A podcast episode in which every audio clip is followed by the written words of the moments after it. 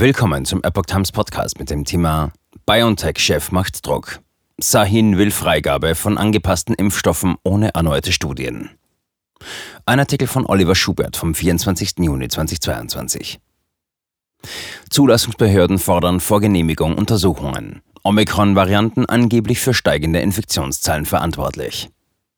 BioNTech-Chef Ugur Sahin fordert, dass bei angepassten Impfstoffen seines Unternehmens gegen Covid-19 künftig auf die klinischen Studien am Menschen verzichtet wird. Der Wiesbadener Kurier, der sich auf ein Interview in der Financial Times bezieht, schreibt, der in Mainz ansässige Unternehmer wolle damit eine schnellere Zulassung erreichen.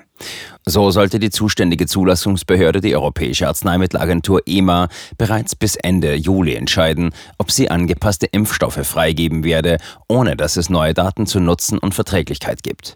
Üblicherweise dauert es bis zu zehn Jahren, bis ein Impfstoff in die Massenproduktion gehen darf. Sahin widerspricht EMA. Zahin stellt sich gegen die Aussage von Marco Cavalieri, Impfstrategiechef der EMA, der September 2022 als potenziellen Zeitrahmen für die ersten aktualisierten Covid-19-Impfstoffe nennt. Zuvor müssten klinische Studien beweisen, dass die weiterentwickelten Vakzine ihren Vorgängern überlegen sind. Laut Cavalieri haben sich die internationalen Zulassungsbehörden auf diese Vorgehensweise verständigt. Nur Aminosäuren des Spike-Proteins werden verändert. Sahin argumentiert hingegen, dass Studien nicht nötig seien, weil sich die Daten nicht von Studien früherer Impfstoffe unterscheiden würden. So werde nur eine Reihe von Aminosäuren des Spike-Proteins verändert. Ältere Vakzine seien gegen die neuesten Omikron-Varianten weniger wirksam. Neue Omikron-Mutationen würden in Deutschland derzeit für steigende Infektionszahlen sorgen, behauptet der BioNTech-Chef.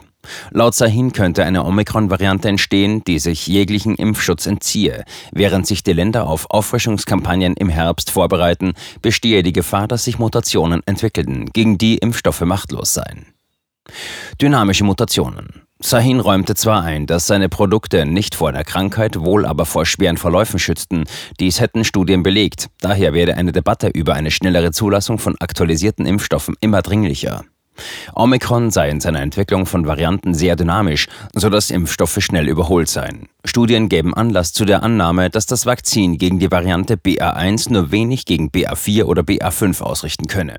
Daher seien Anpassungen nötig, die laut Sahin bis zur Herstellung drei Monate dauern könnten. Würden klinische Studien verlangt, würde sich der Start der Massenproduktion um vier Monate verzögern. Die Uhr tickt, macht Sahin Druck auf die Zulassungsbehörden. Denn laut EMA-Impfstratege Cavaliere müssten die jeweiligen Behörden Strategien weltweit untereinander abstimmen. Bei der Hauptversammlung von BioNTech am 1. Juni 2022 hatte Sahin mitgeteilt, dass Ende Juni ein Treffen mit der US-Arzneimittelbehörde FDA vorgesehen sei. Was die FDA von angepassten Impfstoffen erwarte, werde er dann erfahren. Von der EMA erwarte er derzeit dieselbe Vorgehensweise.